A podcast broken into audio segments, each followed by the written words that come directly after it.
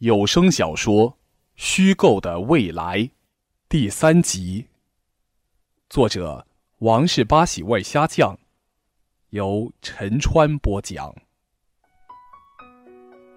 千玺对我说：“那个新公司可能觉得我们是摇钱树，但是又不想摊上这样的粉丝，所以问我们俩能不能把组合解散了。这样他们倒是可以签我们三个。我是觉得我们组合不存在了，也就没有继续在娱乐圈混下去的理由了。这些年我陪家人也很少。”而且舞社那边聘请我去当舞蹈老师，工资开得很高。我再三权衡了以后，决定就当个普通的舞蹈老师吧。有时间多陪陪家里人，给我弟弟辅导功课，这样也挺开心的。小凯也是觉得陪家里人的时间太少，再加上他父母现在身体也不是很好，他想多照顾他们一下。而且他上大学以后创作了不少好的音乐作品。有个公司联系到他，希望能够跟他长期合作，把他创作的音乐都买下来，供给自己公司的艺人。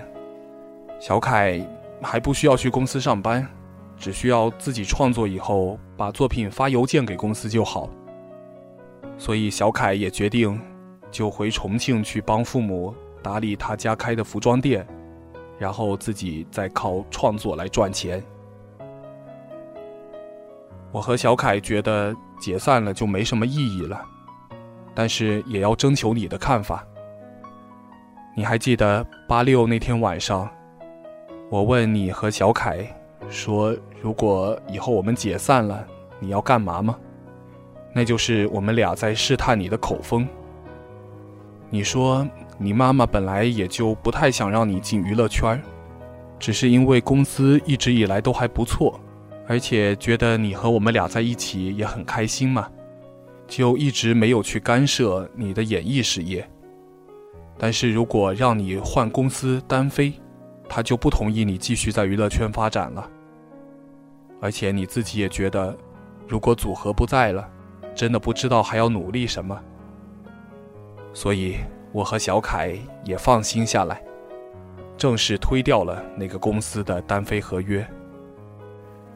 正是因为你的缘故，公司拖到今天才正式宣布倒闭，TFBOYS 组合正式解散。王俊凯、王源、易烊千玺退出娱乐圈。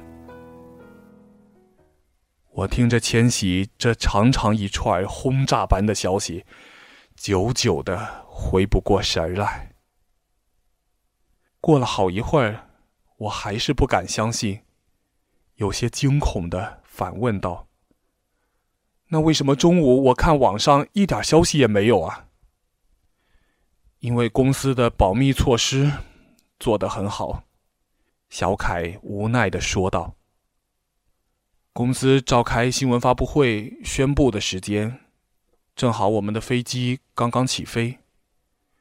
飞机上你睡着以后，我把你的手机拿走了。你下飞机以后一直跟千玺聊得开心，也没顾得上看手机。你现在可以上网看看，是不是铺天盖地都是我们解散的消息？小凯说完，就把手机递给了我。我这才发现，原来我的手机不在自己身上。我抢过手机，按了一下 Home 键，各种网上的消息都在屏幕上显示出来。北京时代峰峻公司倒闭，TFBOYS 组合解散，三位成员正式退出娱乐圈。TFBOYS 组合解散是公司运营不当，还是粉丝能力太强？红极一时的 TFBOYS 组合解散。本质分析少年偶像团体的利弊。我的手无力的垂下。不用上网，我也知道了，真的解散了。曾经的一切都消失了，再也回不来了。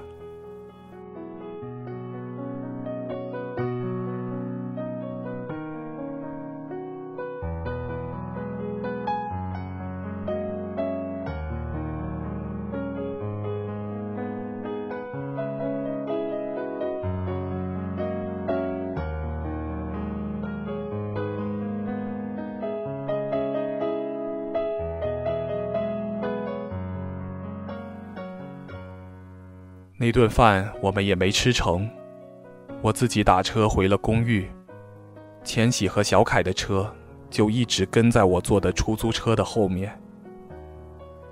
我开门进去以后，直接就回了自己的房间，反锁了门。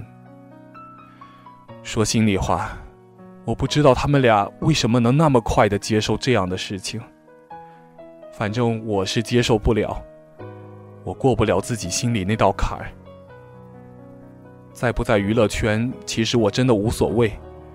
毕竟从小的梦想就是自己开餐厅。我不能接受的是，他们在我备考的时候那么骗我，给了我那么多美好的憧憬和幻想，让我满怀期待的考来北京，得到的却是这样的结果。我接受不了。如果早点告诉我这个消息。我就不会考来北京，直接在重庆上大学，离家还近，多好。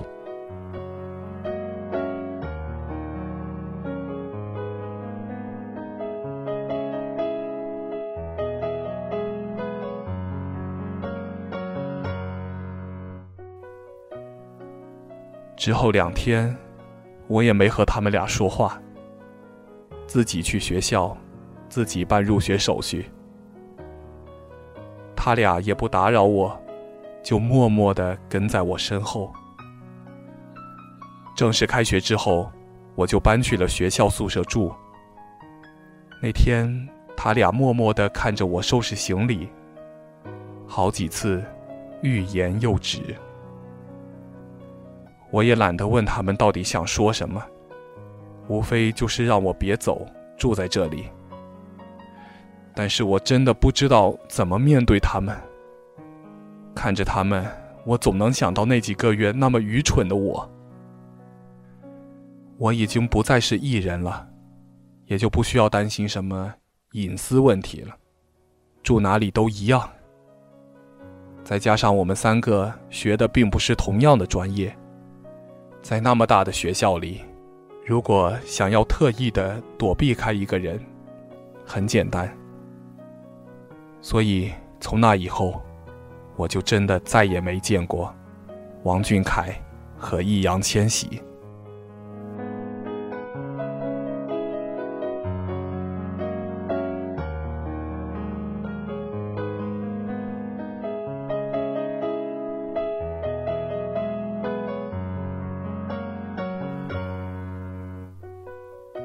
两年后，王俊凯毕业了。他回了重庆，帮他父母打理生意。一年后，易烊千玺毕业了，他去了舞社当老师。我在学校里，再也不怕会偶尔碰到那两个人了。可是，为什么心里如此失落呢？